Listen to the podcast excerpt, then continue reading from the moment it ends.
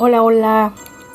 Aquí estamos nuevamente para compartirles el seguimiento de lo que nos enseñan los padres de Sansón como una secuencia del episodio anterior llamado Escogido desde antes que naciese, basada o basado este, este episodio en el libro de jueces capítulo 13 versículos 1 al 5 y hoy estaremos analizando los versículos 6 al 14 le hemos titulado al episodio de hoy Lecciones para padres y futuros padres. Bueno, dice en, los primeros, primeros cinco versículos, vimos la, en el episodio anterior la, el aprendizaje sobre que debemos de saber los, eh, los hijos antes de que nazcan ya tienen un propósito en el corazón de Dios. Bueno, esa fue una de las lecciones aprendidas. Después de saber Manoa y su esposa que traerían al mundo a un hijo con propósito, nacido de una matriz estéril en medio de una eventualidad de opresión en tierra de los filisteos, bueno, continuamos con las enseñanzas encontradas en esta historia. Dice en los versículos 6 y 7, y la mujer vino y se lo contó a su marido diciendo, un varón de Dios vino a mí cuyo aspecto era como el aspecto de un ángel de Dios, temible en gran manera, y no le pregunté de dónde ni quién era, ni tampoco él me dijo su nombre. Y me dijo, He aquí que tú concebirás y darás a luz un hijo. Por tanto, ahora no bebas vino, ni sidra, ni comas cosa inmunda, porque este niño será nazareo a Dios desde su nacimiento hasta el día de su muerte. Aquí encontramos una segunda enseñanza Aquí debemos de aprender que los futuros padres necesitan prepararse en todos los aspectos y unirse con un mismo propósito.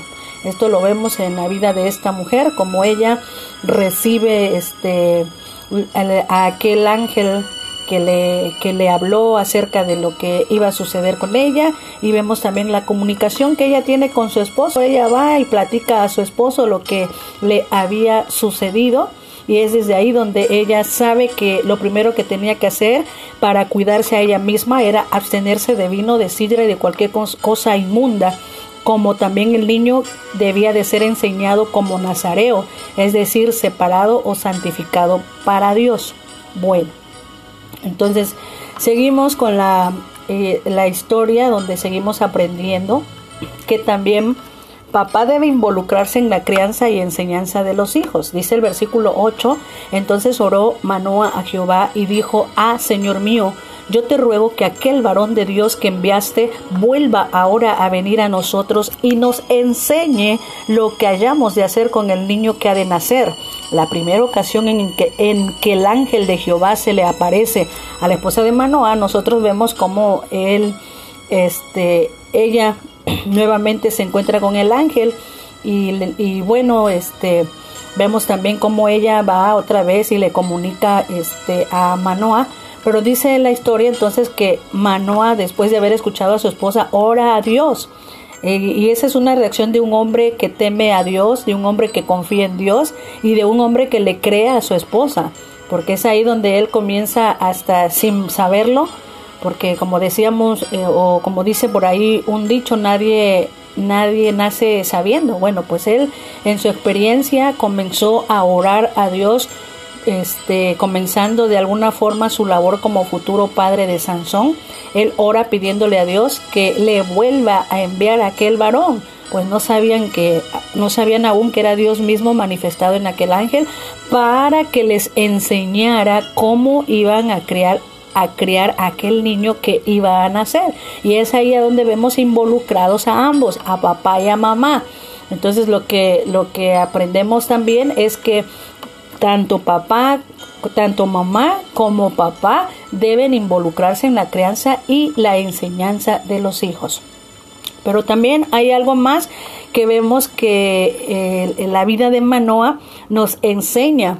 Dice el versículo 9, en adelante y Dios oyó la voz de Manoa, y el ángel de Dios volvió otra vez a la mujer estando ella en el campo. Mas su marido Manoa no estaba con ella.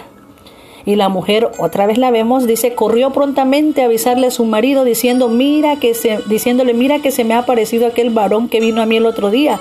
Y se levantó Manoa y siguió a su mujer y vino al varón y le dijo, ¿eres tú aquel varón que habló a la mujer?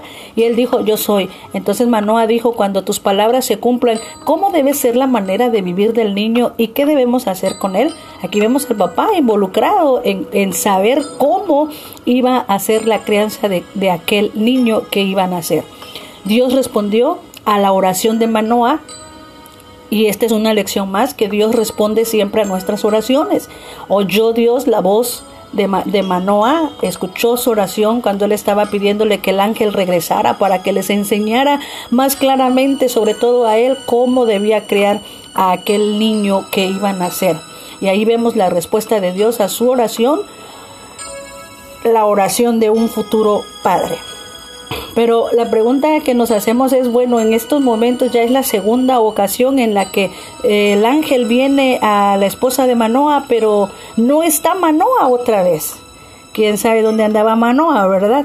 Bueno, lo que aquí estamos viendo es, es que también debemos de, de saber, ¿verdad? Sobre todo los que son papás, papá, no te distraigas, que otras cosas no sean más prioridad que en lo que concierne a tus hijos. Muchas veces solo mamá está ahí a cargo del, del, niño, a cargo de la niña, enseñándoles, cuando ellos también te necesitan como padre en el desarrollo de su crianza. Así es que, este, como decía la enseñanza, papá debe involucrarse en la crianza y en la enseñanza de los hijos. Y por último, hay una enseñanza más que encontramos aquí en los versículos 13 en adelante. Dice el versículo 13, y el ángel de Jehová respondió a Manoa, la mujer se guardará de todas las cosas que yo le dije, y no tomará nada que proceda de la vid, no beberá vino ni sidra, y no comerá cosa inmunda, guardará todo lo que le mande. Aquí encontramos la lección o la enseñanza primordial de los padres para con los hijos.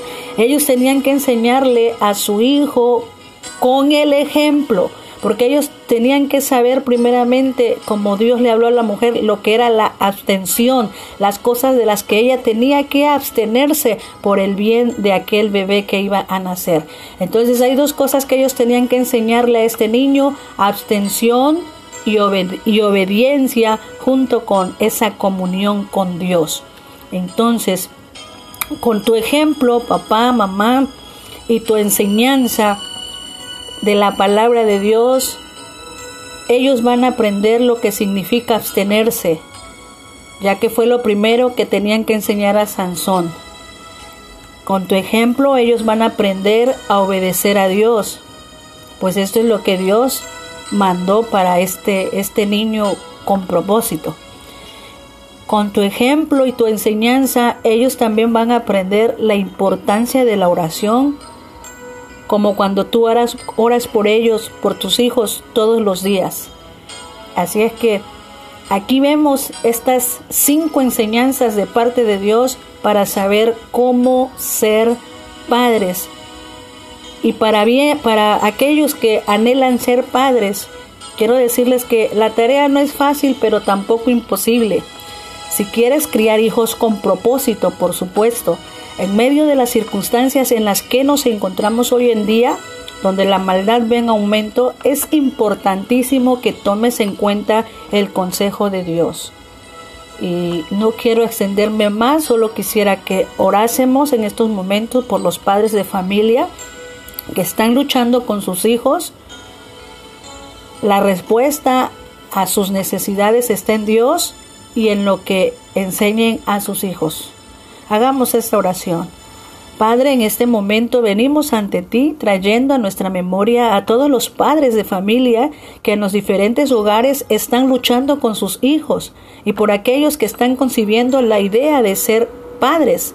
Enséñales y muéstrales cómo deben de hacerlo con responsabilidad para que el día de mañana sigan disfrutando de hijos e hijas felices, cumpliendo con su propósito de vida en esta tierra. Señor amado, todo te lo estamos pidiendo en el nombre de Cristo Jesús y te damos gracias. Amén. Dios les bendiga. Me despido una vez más dándoles las gracias por escucharnos. Estamos para servirles. Atentamente, su amiga Mirna. Nos vemos o nos escuchamos en el próximo episodio.